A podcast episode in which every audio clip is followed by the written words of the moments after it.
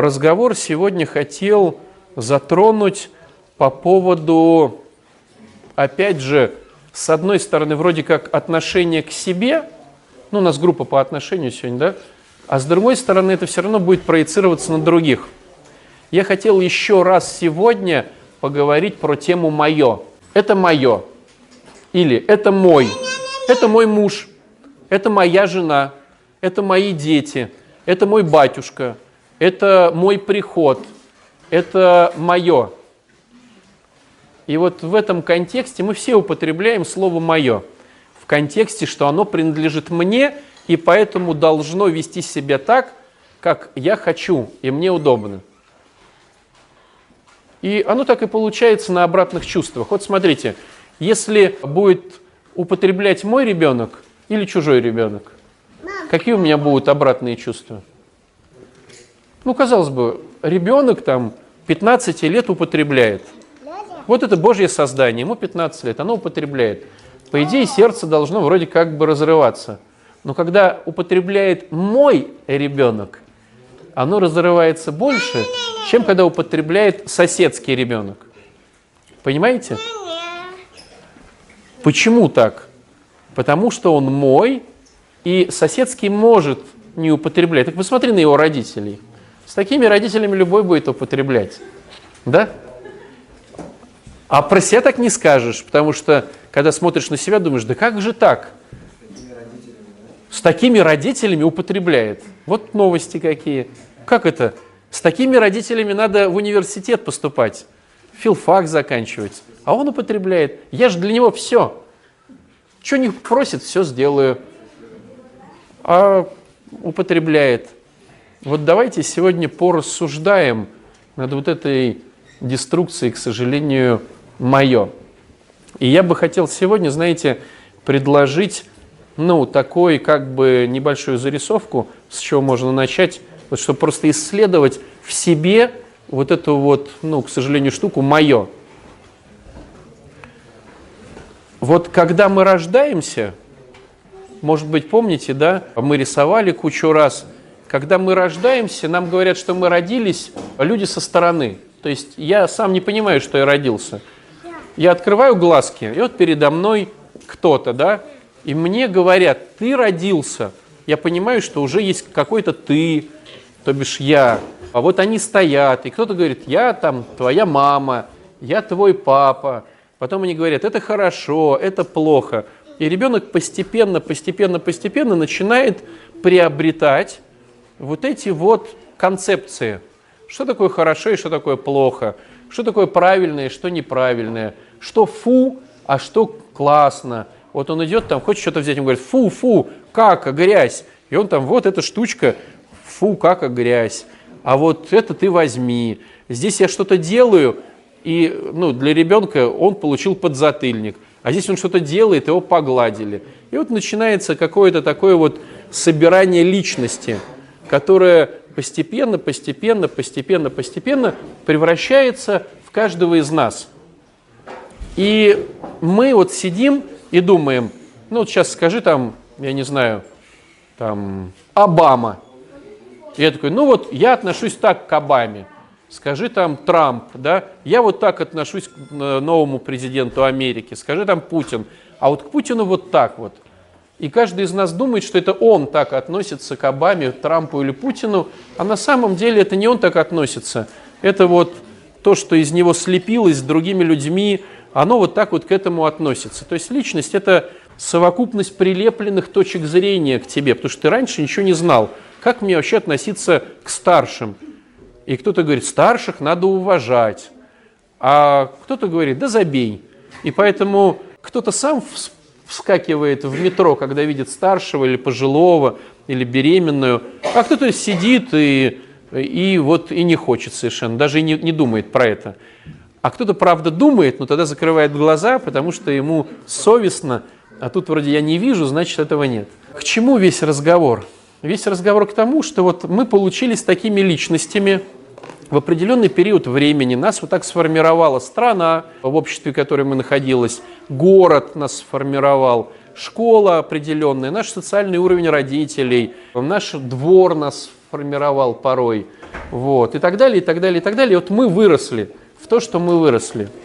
И если тебя устраивает то, как в твоей жизни все происходит, ну, то и здорово, оставайся тем, кем ты есть. Расти дальше в этом. Но порой нас не устраивает то, какие мы есть. И здесь начинается такая штука, мы начинаем себя менять. И, наверное, каждый здесь сидящий пробовал себя менять. Сложность заключается в том, что не получается. То есть мы можем одеть на себя маску. То есть вот вырос я в морковку, а мне вот хочется, чтобы я был там, допустим, огурцом. Потому что огурец это больше вот в салат добавляется, чем морковка. Я хочу быть с участью огурца. И я могу натянуть на себя маску огурца, но сколько я продержусь? Ну, для людей со стороны, там, на работе, с соседями, ну, наверное, долго могу держаться. А вот с домашними могу ли я долго держаться огурцом, если я морковка? И у нас получается какие вот ну, штуки? Мы начинаем с кем-то встречаться, да? развиваются отношения. И я думаю, я как морковка, а я не хочу спасибо. Я как морковка, наверное, не понравлюсь. А вот если бы я был как огурец, я бы понравился. И вот мальчик с девочкой начинает встречаться. Он такой, она такая. И вот все вроде как здорово. И родители смотрят, говорят, надо же, как все здорово. А потом, когда начинают вместе жить, ну невозможно же эту маску долго держать. И получается, вдруг ты начинаешь видеть, что там никакая, никакой не огурец, а там настоящая морковь, еще такая там морковь-морковь, может быть даже вообще и помидор, и, а я вообще не хотел этого помидора, я хотел огурец. И вот ты разоблачаешься, партнер разоблачается, и вот начинается непонимание, что с этим делать. Есть другой момент. Мы приходим в храм, допустим, или на программу какую-то по выздоровлению, неважно, как она будет выглядеть, и нам понятно, что наша личность вот такая, деструктивная. И мы начинаем пытаться менять эту личность. Мы начинаем вот, прям вот, знаете, вот прям на зубах вот терпеть. Мы начинаем терпеть. То есть, ну, допустим, если взять другую аналогию, допустим, ты собака, а хочешь быть кошкой, и вот ты хочешь съесть мясо, а тебе надо молоко, и ты вот терпишь, и ты вот лакаешь этого молока и думаешь, ну все, вот еще два дня, я всех убью просто. А если представьте, что тебя закодировали там как-то, зашили какую-то капсулу, и говорят, если съешь мясо, твой мозг взорвется, и твои мозги будут по всей стене. Вот пей молоко, оно тебе полезно. И человек пьет молоко и говорит, а когда мне капсулу эту вынут? Через год. Ну хорошо, я буду ждать. И он каждый день крестик себе ставит. Еще один крестик, что меньше молока, меньше молока, меньше молока. И вот остается последний день, когда завтра уже можно молоко не пить этой кошки, потому что она собака, да? И что происходит на завтра? Там происходит такая крутая вещь, от которой просто дым идет такой. Почему так происходит? Потому что человек пытается себя изменить. А как себя изменить, если ты уже вырос в кого-то? Так вот, христианство предлагает немножко другую, скажем так, модель. Даже не немножко, а как-то в другую сторону. И, кстати, программа ну, тоже так показывает. Мы не начинаем менять себя, мы начинаем выращивать заново другое.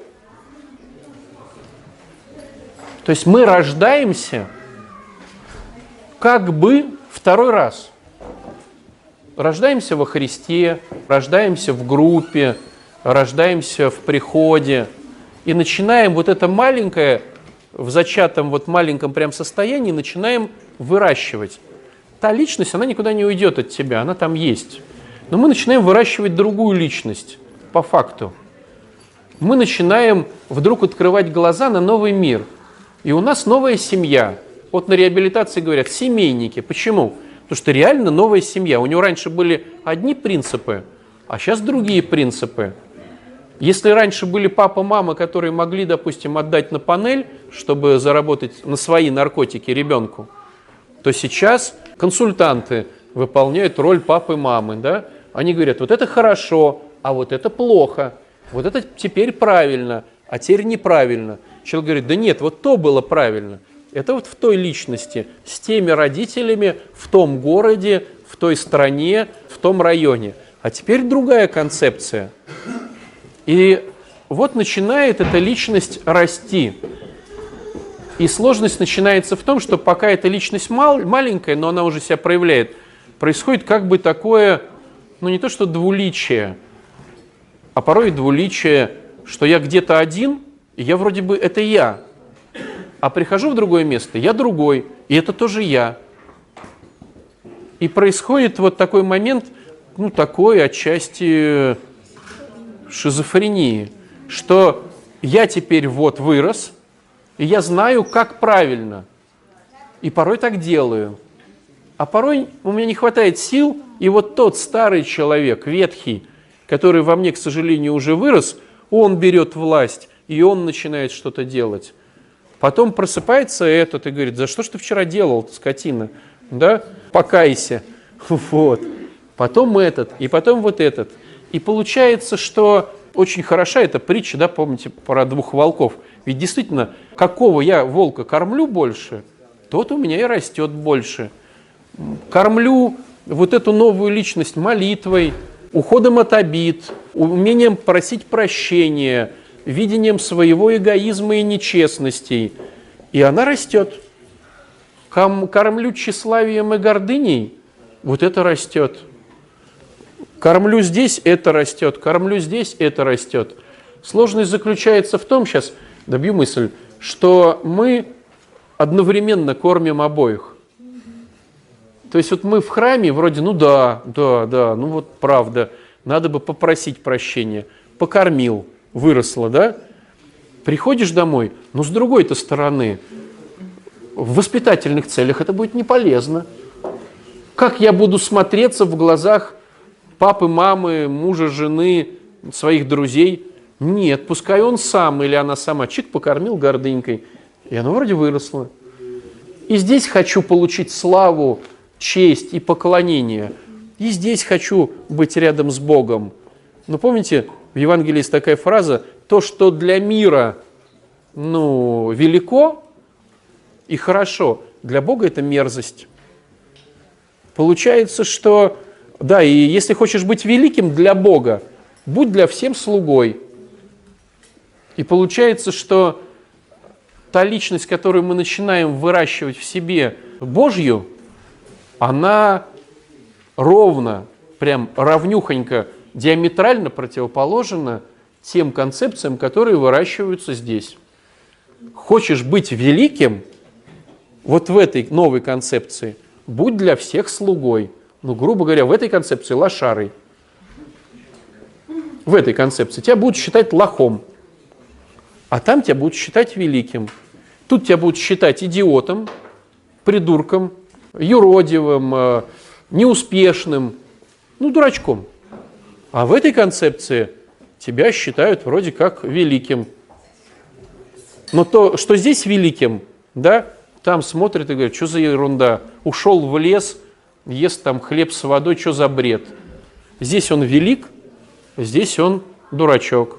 Тот, кто, дурач... Тот, кто велик здесь, ты, ну, хоть маломальски побыв в этой концепции, понимаешь надменность, напыщенность, тщеславие, гордыня, вот прям из человека прет. И вот сложность вся в том, какие бонусы хотим взять.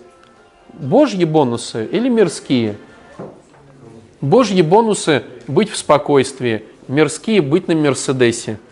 Божьи бонусы – раствориться в любви, мирские, чтобы все перед тобой преклонялись и говорили, ты, брат, особенный.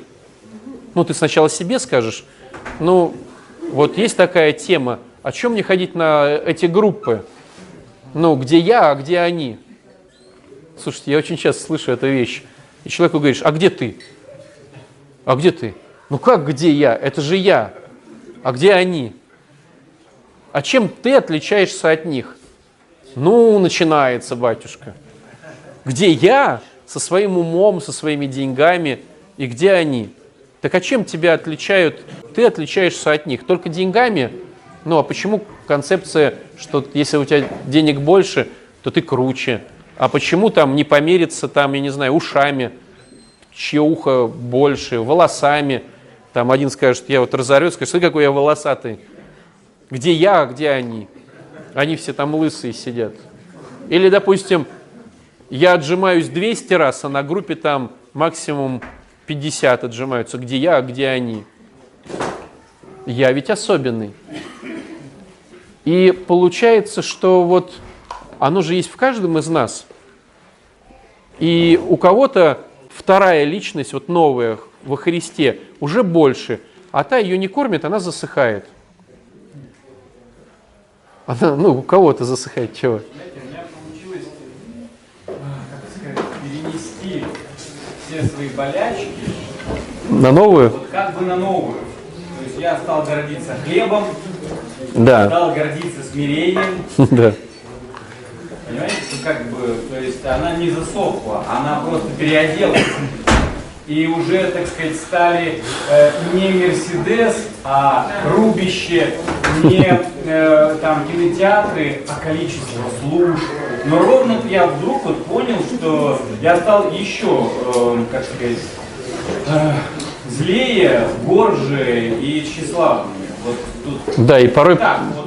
И порой понимаешь, что надо третью личность выращивать. Нет, а знаете? Вы сами говорите о третьей. Я кормлю первую или я кормлю вторую. То есть я это не первая и не вторая. Вот я здесь нашел ответ, что я это вообще не тот волк, не этот волк. Но для, для вот сейчас вот для нашего разговора важно мне донести, что если я не выращиваю что-то новое, то мне не переодеть никак старое. Вот может быть вот в этом символе.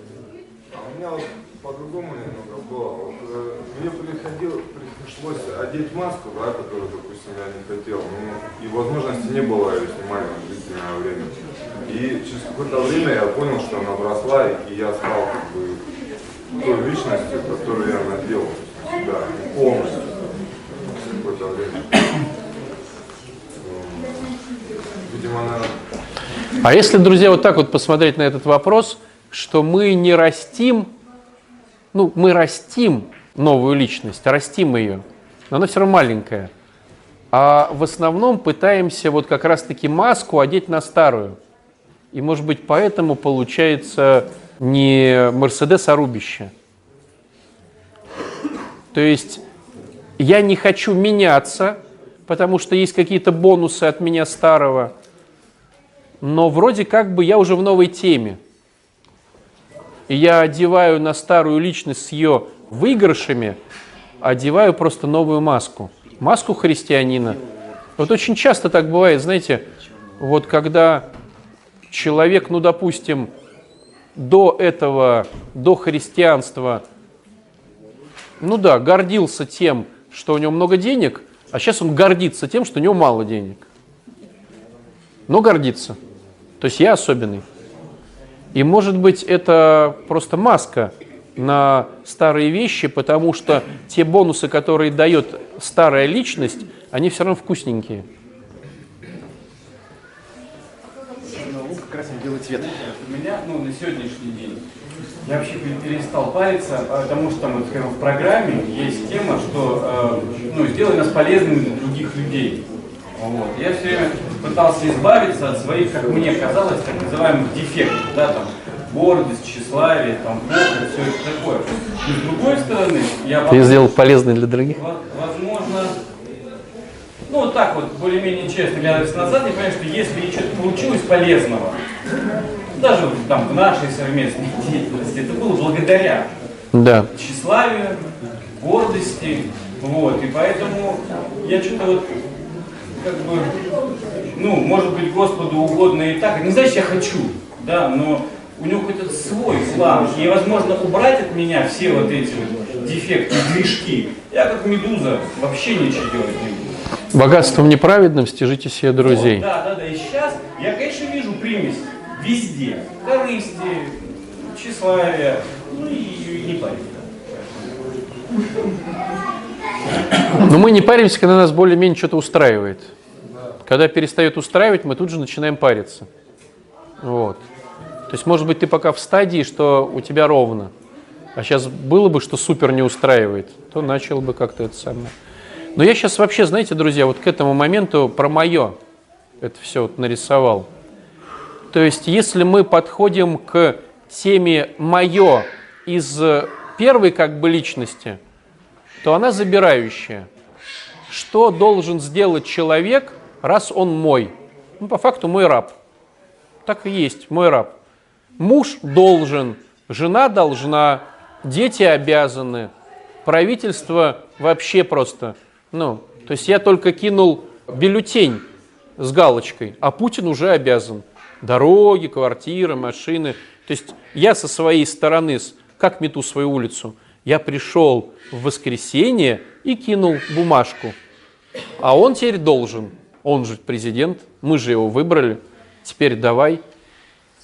То же самое, я начал встречаться с этим человеком, все, он теперь должен. Он должен знать, что я хочу, что не хочу, помнить, что я люблю, что не люблю, а, забивать на себя, но быть по поводу меня. А, друзья то же самое. И вот теперь люди из старой концепции должны. А новая концепция, она немножко по-другому. Она говорит, если это мой, что мне надо сделать, раз он мой? Для него. Причем спросив у него. И человек может сказать, слушай, отвали. Отвали, пожалуйста, на пару лет. Вот если ты хочешь сделать для меня приятное, вот давай пару лет, вот пауза, тебя не будет. И ты такой, вау, как здорово, класс, спасибо тебе большое, что дал мне такую возможность. И вычеркнул его из своей жизни на пару лет.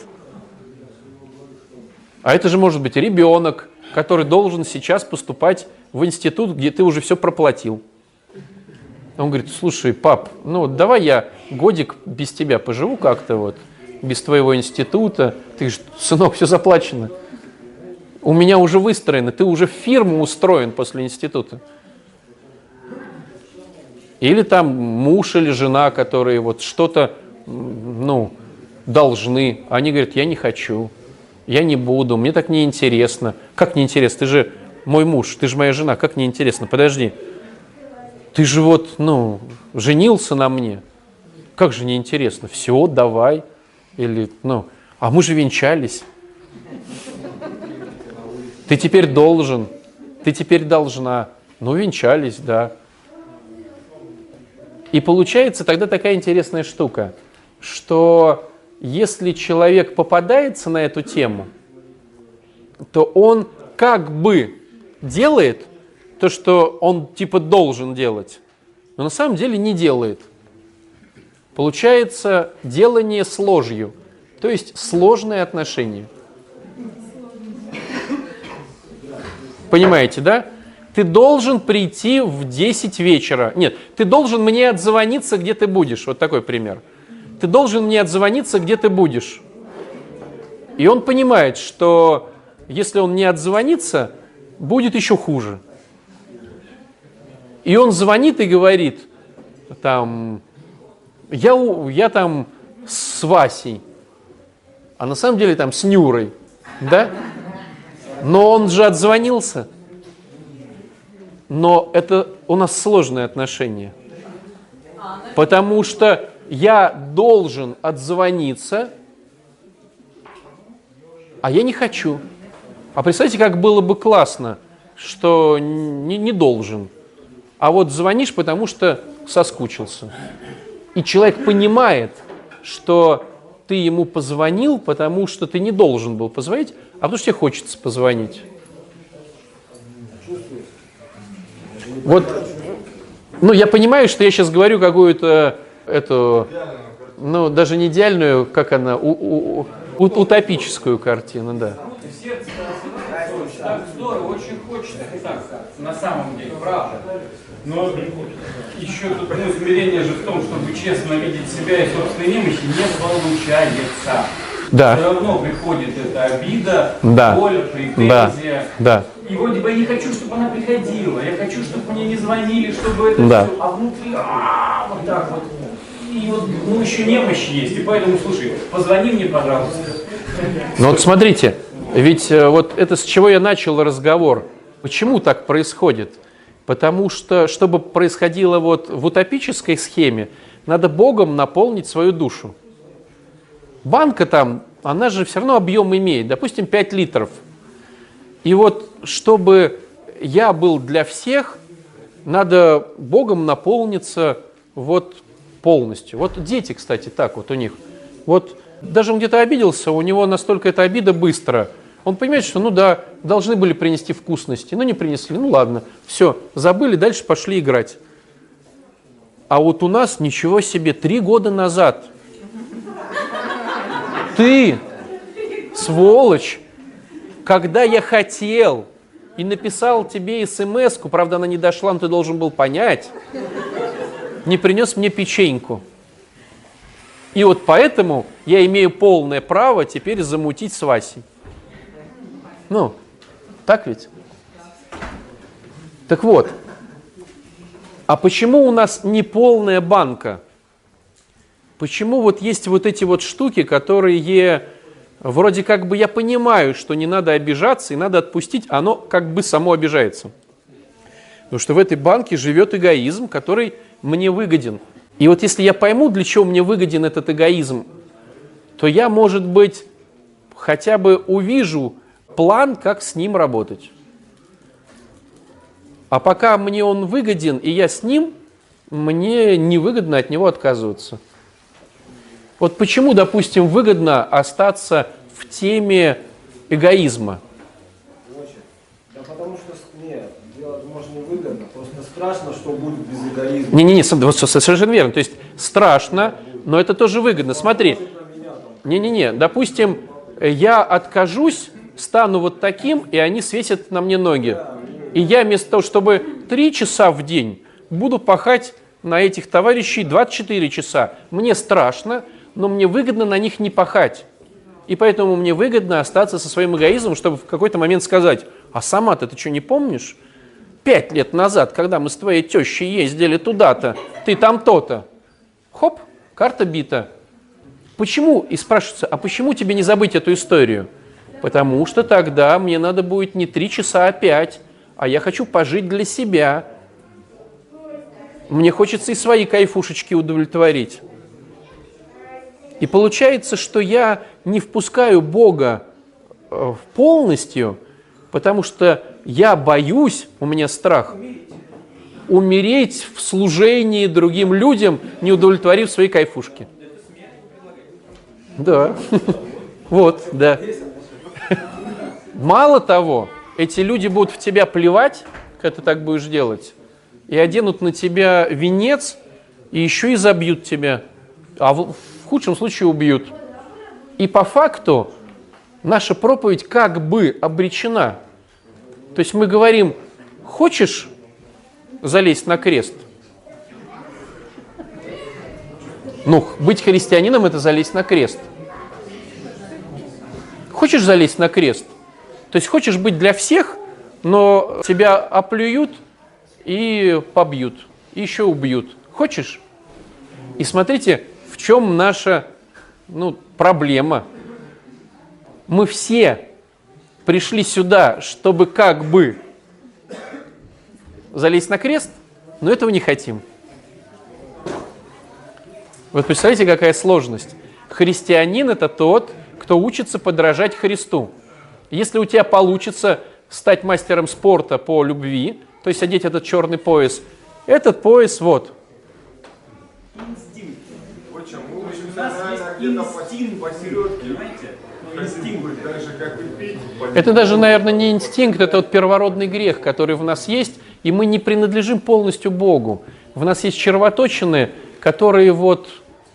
Смотри, ну если глазами глаз моргает, да, защищаю глаз, э, ну вот точно так же я моргаю, э, ну, могу психологически Да. там э, буркнуть Да, то есть я не могу не отреагировать. Да, да, да, да, и это не, мой, не Да. мой выбор. Да. Я не выбирал, это Да. произошло как глаз моргнул. Да. Сам пошел. Да. Ну, вот. Я не могу. Да, это инстинкт. Ну, оно- А не было ли у вас такого, что после молитвы, причастия, исповеди, вот какого-то служения, как бы само? Я не могу не моргнуть, а взял и не моргаю уже день. И сам со стороны наблюдаю за собой, что я не моргаю целый день. Как так? Потому что вот Бог начинает творить чудеса. То есть, и вот здесь вот и раскрывается наша вся программа – что я реально сам не могу. Вот не могу. Немощь. Моргать я не могу. Я не могу не моргать. Я не могу пройти мимо вещества, мимо обиды, мимо злости, мимо мое. Не могу. А порой даже и не хочу. Но начиная погружаться в христианство, прибегая к таинствам, вместе молясь, вместе радуясь и плача, вместе даже принимая трапезу, ведь заметьте, ведь многие люди приходят просто нача- вначале принять трапезу вместе. То есть, а здесь еще кормят. А что-то там молятся, ну зато я приду попозже, просто поем. А потом смотришь, а он и пораньше пришел. А потом еще раньше. Друзья, я прихожу уже полдевятого на исповедь, уже там стоит человек 10. У меня вопрос. Типа, что вы здесь делаете? Ну, типа, она же в 9. Очередь занимают. А прошло там пару месяцев, пока он только приходил покушать.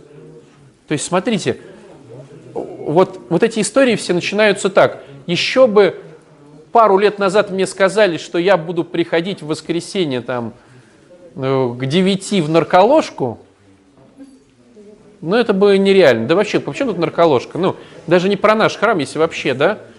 Кто бы мне сказал, что я буду там батюшке рассказывать то-то или то-то? Что я буду так себя вести с тещей ненавистной? Что я буду там прощу и обниму и еще помогу чем-то? Да это не про меня история.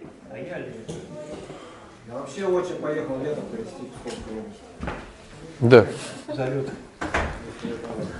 И вот получается как бы само. Но оно становится самей ровно на тот момент, насколько ты впускаешь Бога. Впускаешь Бога на побольше, получается больше. Впускаешь на поменьше, получается меньше. Но здесь есть еще один момент, который мы всегда говорим. Впустить Бога на подольше – это как впустить в свою квартиру другого хозяина. Понимаете? Другого хозяина. Ты пришел, а там, а те двери еще могут не открыть обратно. А если впустить его с ребенком, а он скажет, слушай, вот по законодательству имею право теперь жить, попробуй выгони меня с милицией.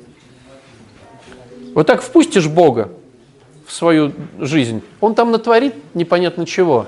А у меня планы, карьера, у меня вот дача где-то там на Кипре. У меня там все круто, у меня там все расписано.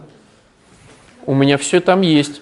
Бога впустил, он там хоп-хоп-хоп, стиральную машинку убрал, которую я там зарабатывал на него. Это сделал, тут перевесил, тут повесил.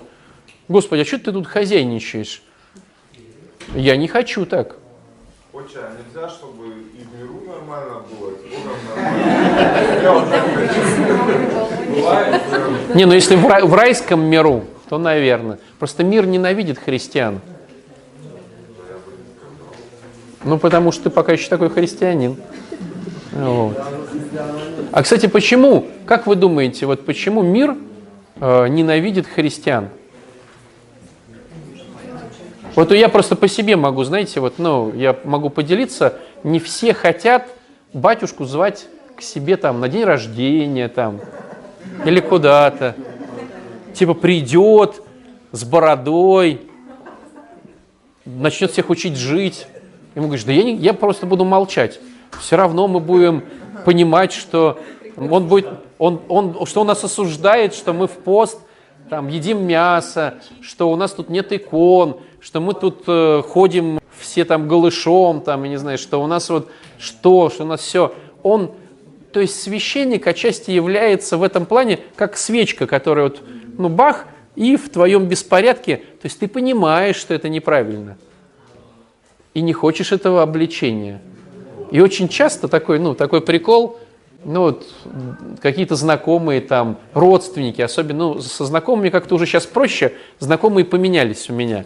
А вот родственники не поменялись, и вот родственники боятся рассказать, что я батюшка там, вот, или позвать там на свои торжества. Придет священник к нам, вроде как бы надо его позвать, он родственник. Но, блин, он придет, сядет, не пошутить нормально, не попить нормально, а он еще и занимается этими, да вообще бред полный. Весь праздник нам испортит. Понимаете, да? И порой, ну, э, вот, вот так. От души не поматеришься, да? От души не поматеришься. А сейчас же свадьбы, ну, такие все, ну, пошлость же полная. Как же батюшку позвать туда? Всем будет неудобно. Всем будет неудобно. А вот знаете, такая же тема, кстати, я обратил внимание по поводу психологов. То есть как мир боится христианства, так христианство боится психологии. А потому что психологи обличают христиан порой. Ну потому что у нас же не христиане, как правило, мы-то все. Разве мы христиане? Мы играем в христианство. Мы самаряне, которые как бы ну, оделись, крестики навесили, а сами мирские. А психолог это такой товарищ, который видит все деструкции. Он видит жадность. Да нет, почему конкуренты? Он видит жадность, он видит обиды. Ну вот психолог приходит, вот я часто просто ну, общаюсь, говорю, слушайте, говорит, приходит в храм, говорит, вы, ну у него тоже там, понятно, он человек, он говорит, вы вроде как должны быть, ну, э, не осуждать, а мы, говорит, ну, в, в сообществе психологов, ну, считаем это деструкцией и не осуждаем. У вас же тоже где-то написано не осуждать. А в храм зайдешь, одни сплетни. Этот про того, этот про того, этот с тем, этот не с тем. И получается, обычный обыватель-психолог видит кучу деструкций христиан. Осуждения, обиды, нечестности, лицемерие, фальшь, гордыню, да. И порой, ну я так вот замечал, что порой страх разоблачения от, от, отодвигает и говорит, ой, у вас все это от лукавого. А у тебя с твоей фальшью это не от лукавого? От лукавого. Но не тебе нас судить. То есть, ну это моя просто такое вот э, наблюдение, к сожалению. К чему, друзья, хочу все это дальше продолжить? К тому, что мое – то есть на самом деле никто и никогда не должен делать то, что ты хочешь. И счастье, когда этот человек так делает, как ты хочешь. И его надо за это благодарить и радоваться Богу, что тебе послали того человека, который сейчас делает то, что ты хочешь, или то, что тебе нравится. Но так как мы жадные, мы хотим, чтобы он теперь постоянно это делал. И еще и в этом искусстве приумножался. И чтобы его манипулятивно привлечь к, этому, к этой ответственности, мы говорим, ты должен на мне жениться, ты должен на мне повенчаться. И мы, к сожалению, вот эти хорошие вещи, как венчание – порой используем как манипуляция, а не как соединение со Христом. И порой смотришь, а почему он должен на тебя венчаться? Ну ты что, верующий человек? Нет, ну он верующий. И что тогда? Вот тогда теперь он точно будет делать то, что я хочу. С чего ты взяла? Если ты повенчаешь, если ты церковными, божественными вещами прикрываешь свой эгоизм и нечестности – да он будет делать вид, что так вот оно, а на самом деле будет делать, что хочет. Пускай так делает, только мне не говорит. И такое порой бывает. Но как было бы здорово, если бы мы дружили между собой вместе и не делали то, что мы не хотим. И никто бы на нас не обижался. Ты не хочешь быть на моем дне рождения? Нет, не хочу. Ну, хорошо. Да, ну хорошо. А я на свое день рождения никого не хочу звать. Ну, вернее, всех хочу звать, кроме тебя. Хорошо. Вот не хочу тебя звать, вот не хочу. Хорошо. Спасибо за честность, чмоки-чмоки, я тебе благодарен. И обид у тебя нету, представляешь? Да, да, да, да, да. А ты говоришь, я седьмой iPhone купил, плюс с полным фаршем, куда занести? Ой, ты знаешь, занося, ты опять, я тебя увижу, ну, передай Васе. Хорошо, как скажешь. Я вот Диме передам, вот, он принесет. И скажи, какой еще чехол к тебе купить, и сколько денег положить на первый счет. Ты говоришь, десяточку положи мне. Хорошо, хорошо, десяточку. Да, хорошо. И два года не появляйся. Хорошо, хорошо. Смотрите, какой уровень. Ну, к нему можно дойти. Ну, ну, представляете? Просто, ну, с друзьями так можно, в принципе, до этого уровня дойти. Я видел людей, кто с друзьями так доходит. Все уже бьется на детях. То есть, да, я даже видел... Богу говорю, что я не хочу сейчас тебе молиться. Я не хочу сейчас. Ну. Нет, вопрос не в том, что ты обидишься на Бога. Так можно. Вопрос в том, что если Господь скажет, я не хочу сейчас тебе помогать. Не, могу ли я так сказать честно? Да, ты можешь сказать. Но тут вариант ведь дво- двоякий. Чтобы не обидеться, то есть ты говоришь, Господи, ну, я сейчас умираю от рака. Он скажет, ну, я не хочу тебе помогать. Да.